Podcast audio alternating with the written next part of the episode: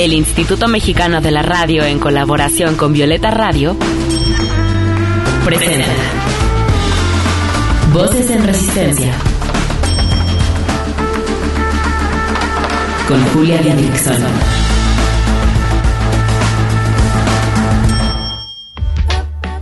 En esta lucha queremos que las voces de las mujeres se escuchen cada vez más fuerte y en más espacios, que sus resistencias se compartan, se sumen y se colectivicen. Esto es Voces en Resistencia, cuarta temporada. ¿Qué cosas más nefastas podemos llegar a escuchar en las redes sociales? ¿Qué discursos más horribles circulan y se viralizan? Nos encantaría poderle quitar el Internet a ciertas personas, pero ¿y qué pasa con la libertad de expresión? Tengo más preguntas que respuestas en torno a todo esto. Y por otro lado, ¿qué hacemos cuando nuestro ídolo o ídola la caga y dice algo terrible frente a la cámara? Cuando descubrimos que nuestra cantante favorita usa abrigos de piel. ¿Qué hacemos cuando nuestro cineasta favorito resulta ser un pedófilo? Y por otro lado, ¿qué pasa si denuncian a nuestro mejor amigo en redes sociales? o a nuestro hermano, o a nuestro novio, o a nuestro padre. ¿Cómo han enfrentado ustedes todas estas situaciones? ¿La solución a todo esto es el castigo y la cancelación? Tan, tan, tan. Voces en, resistencia. Buenos días si nos están escuchando en Reactor 105.7, si nos están sintonizando en Violeta Radio, buenas tardes y buenas, buenas a todas las que nos escuchan a través del podcast. ¿Cómo están? Yo soy Julia Didrickson y este es el episodio número 20 de la cuarta temporada de Voces en Resistencia. Todas nuestras temporadas están en Spotify, en Apple Podcast, así que pueden irlas a escuchar. Pues hoy vamos a hablar de un tema polémico, muy, muy de actualidad la cultura de la cancelación, con una invitada que hace contenido muy interesante en redes sociales y que ha hablado de esto, de la cultura de la cancelación, de una manera que a mí me gusta mucho. Así que démosle la bienvenida a Mariel Velázquez, estudiante de la licenciatura en Derecho, creadora de contenido y activista por los derechos humanos en México. Linda, ¿cómo estás?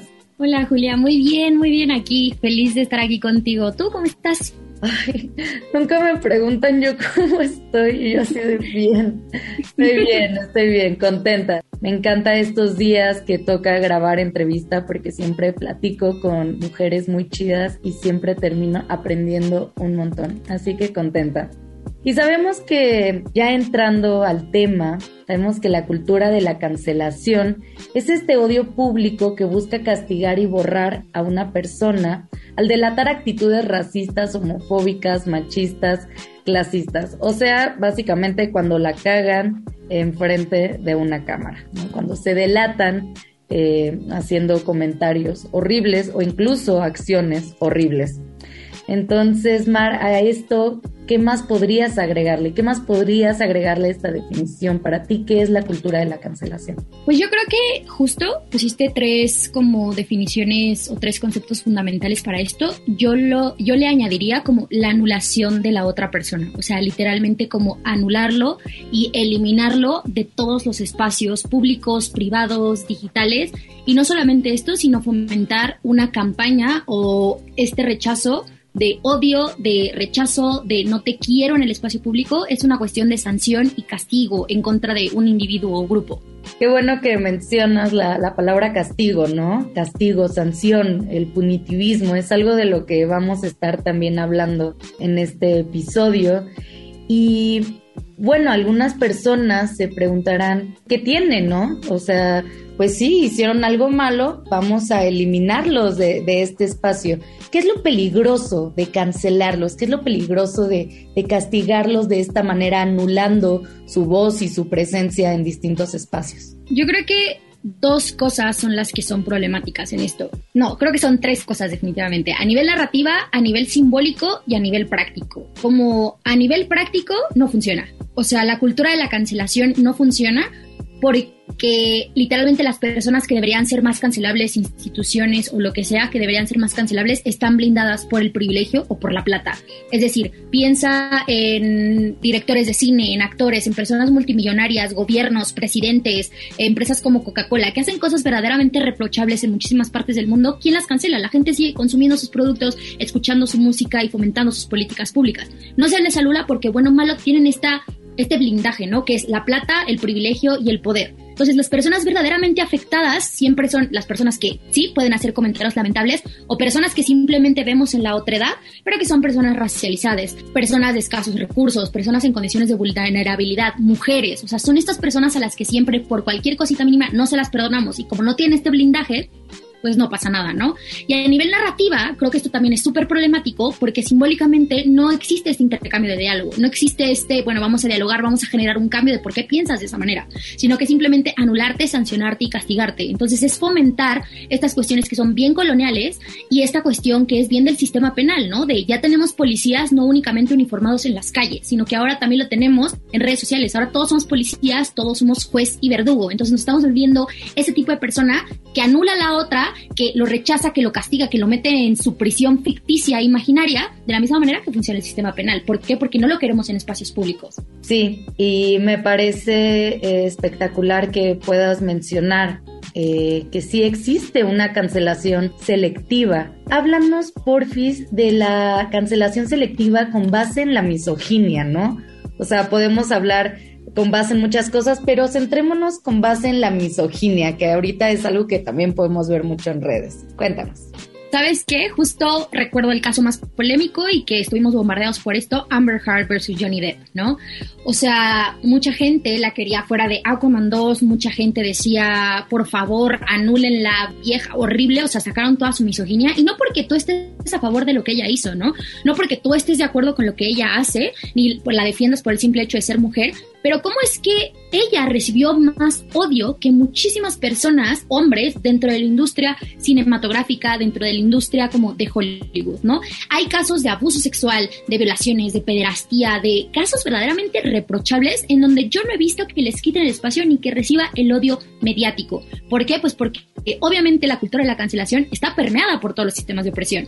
Entonces, al estar permeada, obviamente la misoginia, ¿quién es el blanco perfecto de la cultura? Pues las personas que son vulnerables. ¿Quiénes son de las personas más vulnerables en ese sistema? Las mujeres quiénes son las personas que apenas se están apropiando del espacio público después de tantísimos años en los que arrumbaban a las mujeres simplemente a la casa de las labores del hogar. Y entonces empiezan a tomar esos lugares, hacen cualquier cosita, el mínimo error, como cualquier persona, como cualquier ser humano, y entonces se busca cualquier pretexto para decir, ¿ves? ¿Para qué saliste al espacio público? Regrésate. Oye, ¿y se te ocurre algún ejemplo de la cancelación selectiva con base en el racismo? ¿Algo así que se te ocurra? Pues sabes que yo creo que justo algo que sucede, por ejemplo, mucho en México lo que sucedió con Yalitza Aparicio. Cuando ella empezó a tomar como ciertas actitudes, te estoy diciendo lo que decían los periódicos, ¿no? Que decía, ya se siente mucho, ya está diciendo que está cobrando 40 mil pesos, o sea, se está creciendo por un único papel, eh, etcétera, etcétera, etcétera. Y empezaron a criticarla muy duro porque dijeron, se está mamoneando, está haciendo tal y tal, pero jamás vi que cuestionaran de esa manera, no sé, por ejemplo, a Elsa González o a esta Carla Souza, ¿no? Decían como, se lo merece, el éxito que tiene, está luchando muchísimo, ni siquiera publican lo que cobra ¿Por qué? Porque no es importante lo que una mujer blanca cobra, es importante lo que una mujer racializada indígena cobra. ¿Por qué? Porque cómo puede sentirse mucho. Entonces allí está justo la selectividad. Ay, es que todas estas situaciones de famosos, famosas, ¿no? Que vemos a diario en internet, nos abren muchísimo los ojos en muchísimos aspectos, ¿no? O sea, cada caso mediático podemos reflexionarlo y es importante reflexionar y analizar estos casos porque, bueno, la, la, gran mayoría de las personas que están en redes sociales pues pueden darse cuenta, entonces lo podemos analizar en conjunto. Es importante hablar de estos temas. Oigan, el otro día escuché en vivo a la chilena Eli Moya y me llegó muchísimo su música, así que, o sea, ahora que traigo el corazón medio partido, entonces yo sé que a todas las morras, personas que traigan el corazón triste, les va a llegar su música. Así que escuchemos su nuevo sencillo llamado Amor de Paso. Busquen todas sus canciones en cualquier plataforma como Eli Moya. Disfruten de esta canción y regresamos. Estás escuchando Voces, en resistencia. Voces que resisten también desde la música. Voces en resistencia.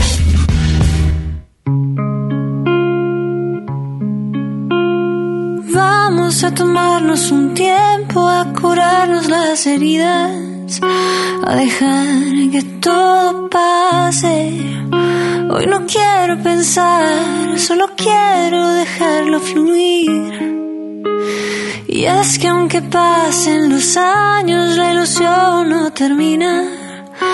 El amor nunca es su vida.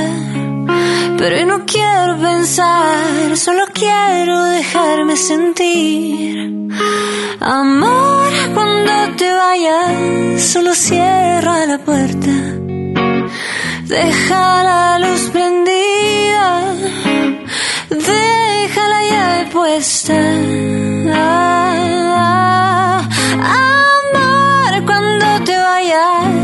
estaré bien dormida. Soñando que estás de viaje. Porque siempre hay uno que quiere y uno que se va.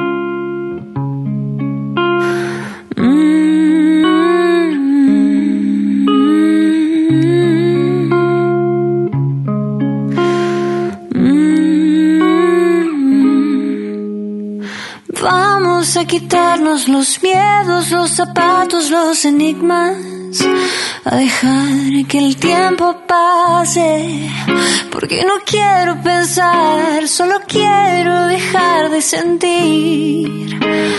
Y es que aunque pasen los años, la ilusión no termina.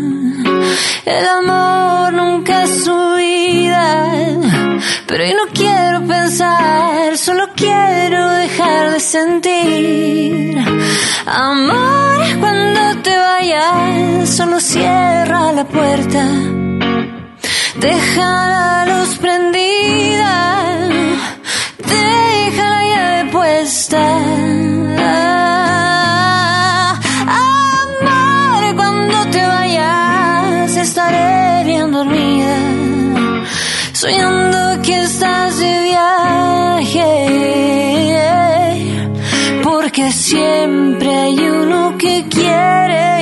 Que se va.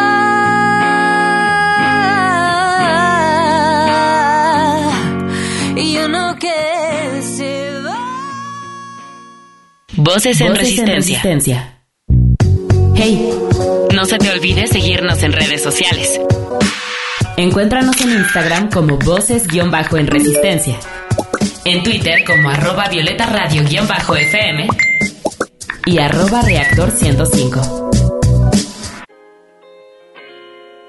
Regresamos con Mariel para seguir platicando de este tema que es complicado, porque sí, sí es complicado. Es también difícil a veces posicionarse si no sabes mucho el tema, pero para eso se los traemos aquí a la mesa en Voces en Resistencia. Cuéntenos ustedes qué opinan de la cancelación. ¿Han cancelado a alguien? ¿Se habían cuestionado todo esto?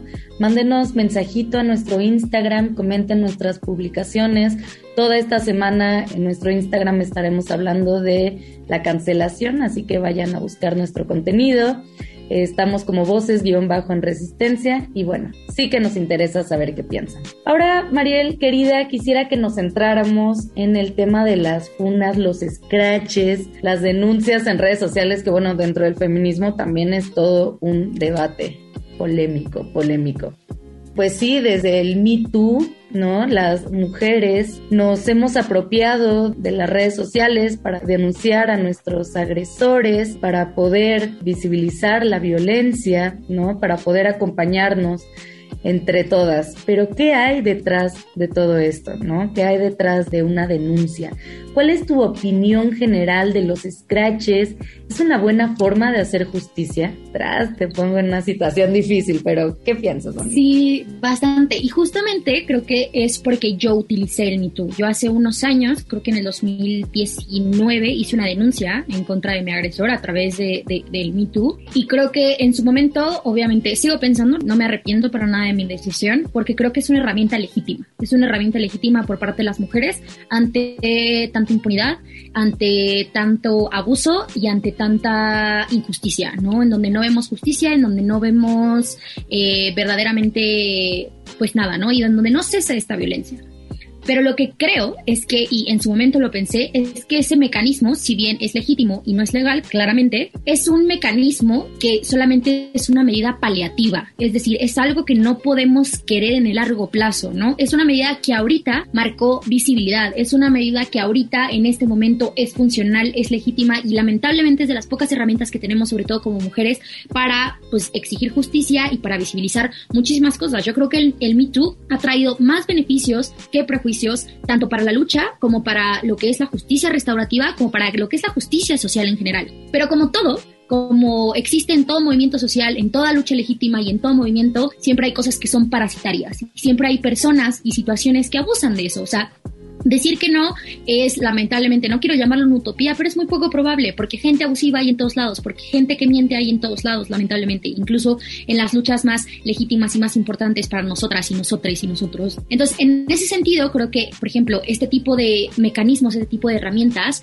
pues carecen como de ciertos mecanismos de protección, de veracidad, de comprobación, de muchísimas cosas. No porque sea legítimo significa que no deja de ser menos problemático. El problema es no eliminar el mito el problema es cómo, qué otros mecanismos estamos creando a la par de este scratch, a la par de la denuncia, para que la gente ya no necesite el MeToo, para que las personas ya no necesitemos ese tipo de situaciones, reforzar maybe nuestro sistema jurídico, eh, quitar procesos de revictimización, no sé, fomentar una cultura de paz y antipatriarcal, ¿sabes? Porque quedarse solamente con esos mecanismos de funes de scratch sirven hasta cierto punto, hay gente abusiva totalmente, pero no pueden funcionar siempre en largo plazo. Oye, es válido pensar en aquellos varones que han sido estrachados eh, de manera injusta. A ver, yo sé que, que, es un tema porque son pocos, ¿no? Sabemos que son pocos. Pero ¿qué pasa con ellos? O sea, porque bueno, estamos hablando de la cultura de la cancelación, se les cancela y se les puede privar de oportunidades fuera de las redes sociales, en la escuela, en el trabajo. ¿Es válido nosotras como feministas preocuparnos por ellos?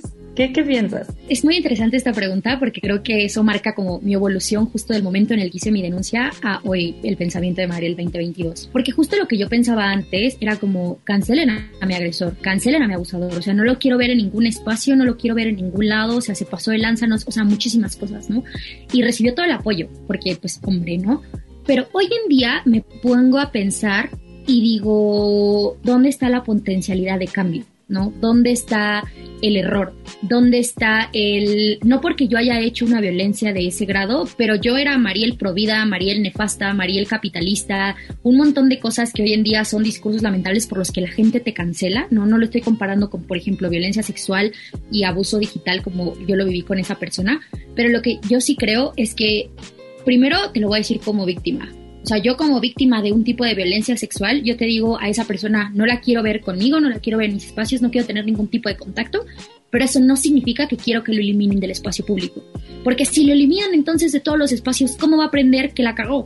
Y también yo creo que el, el, creo que esto lo único que genera es una dicotomía de buenos contra malos, de que la persona es mala y solamente puede ser mala y no puede cambiar y no puede ser buena y no puede ejercer actos buenos cuando las personas somos ambas cosas, somos duales y somos una multiplicidad de cosas. Entonces, incluso esa persona que yo detesto, que yo tengo muchísimas cosas, siento muchas cosas por esa persona, no quiero que la anules, quiero que tenga apoyo de su familia, de su gente, de su círculo cercano, su red de apoyo y que cambie esas conductas. Ya si no las cambia, pues ya chingaste, ¿no? Pero eh, eso te lo digo como víctima. También como pues persona que estudia esto, también creo que es una forma punitiva y horrible de rechazar a las personas y de simplemente encerrarlos en esta burbuja de eres malo, hiciste algo malo, siempre vas a ser malo, ¿no?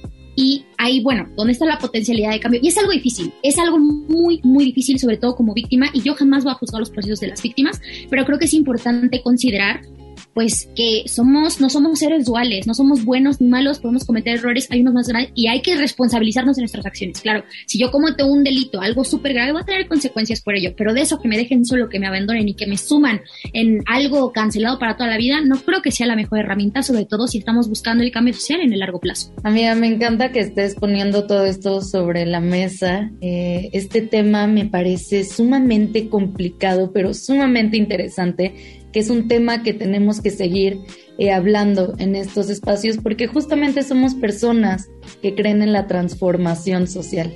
Entonces también creemos en la transformación de las personas. Bueno, ahorita regresando de este corte musical vamos a hablar un poco de eso.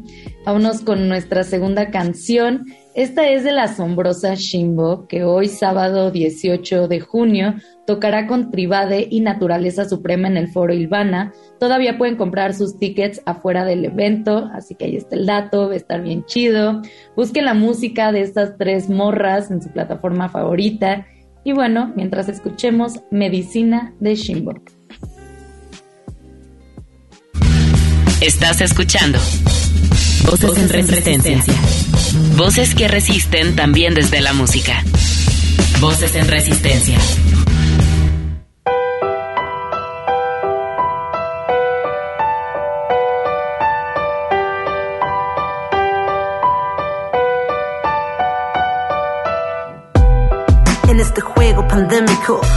Donde se esquiva la muerte en ambientes bélicos, ricos y pobres idénticos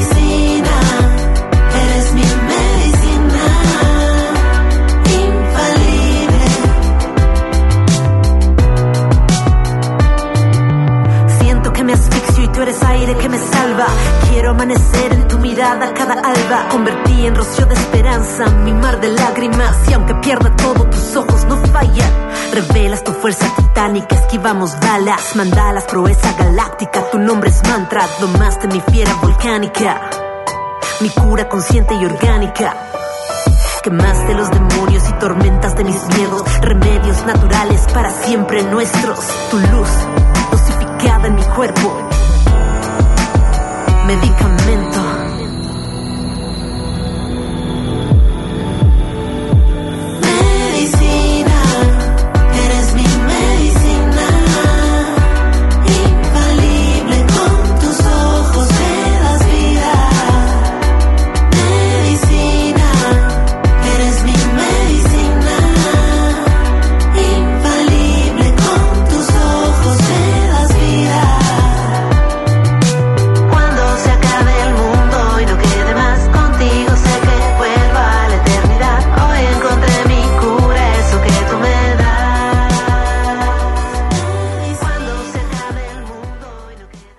Voces en, resistencia.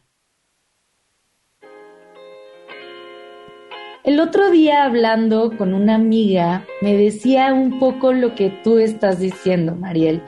Me decía que si no creemos en que las personas pueden cambiar, ¿qué nos espera en esta sociedad? Y yo te quiero preguntar, ¿cómo sería un modelo ideal de justicia para ti? Pues yo creo mucho en el modelo de la justicia restaurativa o sea, para no meter como cuestiones teóricas, es este plan como más personalizado, más específico, que se basa no en la individualización de la culpa, sino ver como todo a un nivel sistémico. Es decir, hay una razón por la cual la gente actúa como actúa, pero sobre todo que grupos específicos de personas actúan como actúa. ¿No? No es por nada que, por ejemplo, fueron los hombres o son los hombres los que mayoritariamente cometen abusos sexuales y no las mujeres, por ejemplo, ¿no? O sea, hay una razón en específico. Entonces, justo lo que busca la justicia restaurativa es arreglar estos problemas sistémicos, ¿no? Luchar desde las infancias, desde la enseñanza, desde como todos estos procesos para no recaer en ello, pero si ya lo hiciste, buscar qué es lo que sucede y no solamente meter medidas sancionatorias y paliativas, ¿no? De, bueno, te castigo y ya a, a mimir, ¿no? Te desaparezco, porque eso no funciona. Y eso en primer lugar. Y dos, porque eso se va a seguir replicando. Entonces, creo que es difícil porque implica dejar muchas cosas, sobre todo como víctimas de decir, chin, o sea, de verdad quiero que esta persona únicamente pague, que viene eso solamente desde la genuina venganza, que yo no digo que no sea legítima, a ver, yo no me voy a meter con esos sentimientos, creo que es legítimo ese sentimiento y creo que requiere mucho de uno como persona decir si quiero que esta persona mejore a pesar del daño que me causó. ¿No? ¿Por qué? Porque quiero que esa persona deje de dañar a otras personas y quiero que esa persona y que cualquier persona que lo vea vea que puede cambiar, ¿no? Y que puede ser mejor y que podemos transformar una sociedad mejor. Es difícil, es sumamente complicado, pero yo sí creo que esa es la forma en la que deberíamos de buscar no solo la transformación, sino la justicia para personas como víctimas, pero también como sociedad en su conjunto. Mariel, nos dejas pensando mucho, reflexionando mucho Agradezco todo, todo lo que nos estás contando.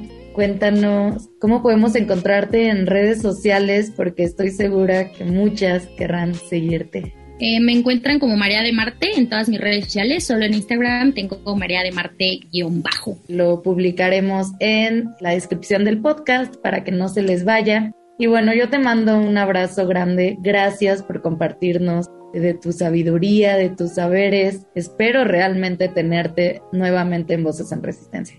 Muchas gracias por la invitación. Espero volver pronto y hacer más cositas juntas en el futuro.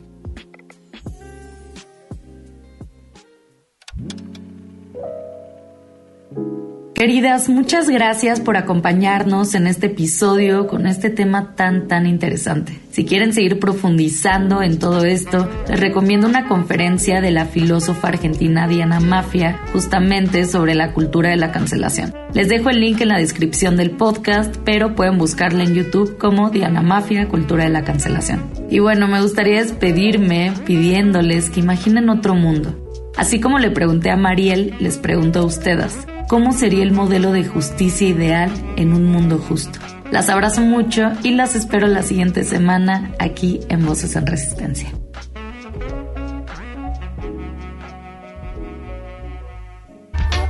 Y porque no se va a caer solo, sigamos resistiendo desde la creatividad, los afectos, la organización política, el pensamiento crítico, la sororidad y el autocuidado. Hasta la próxima.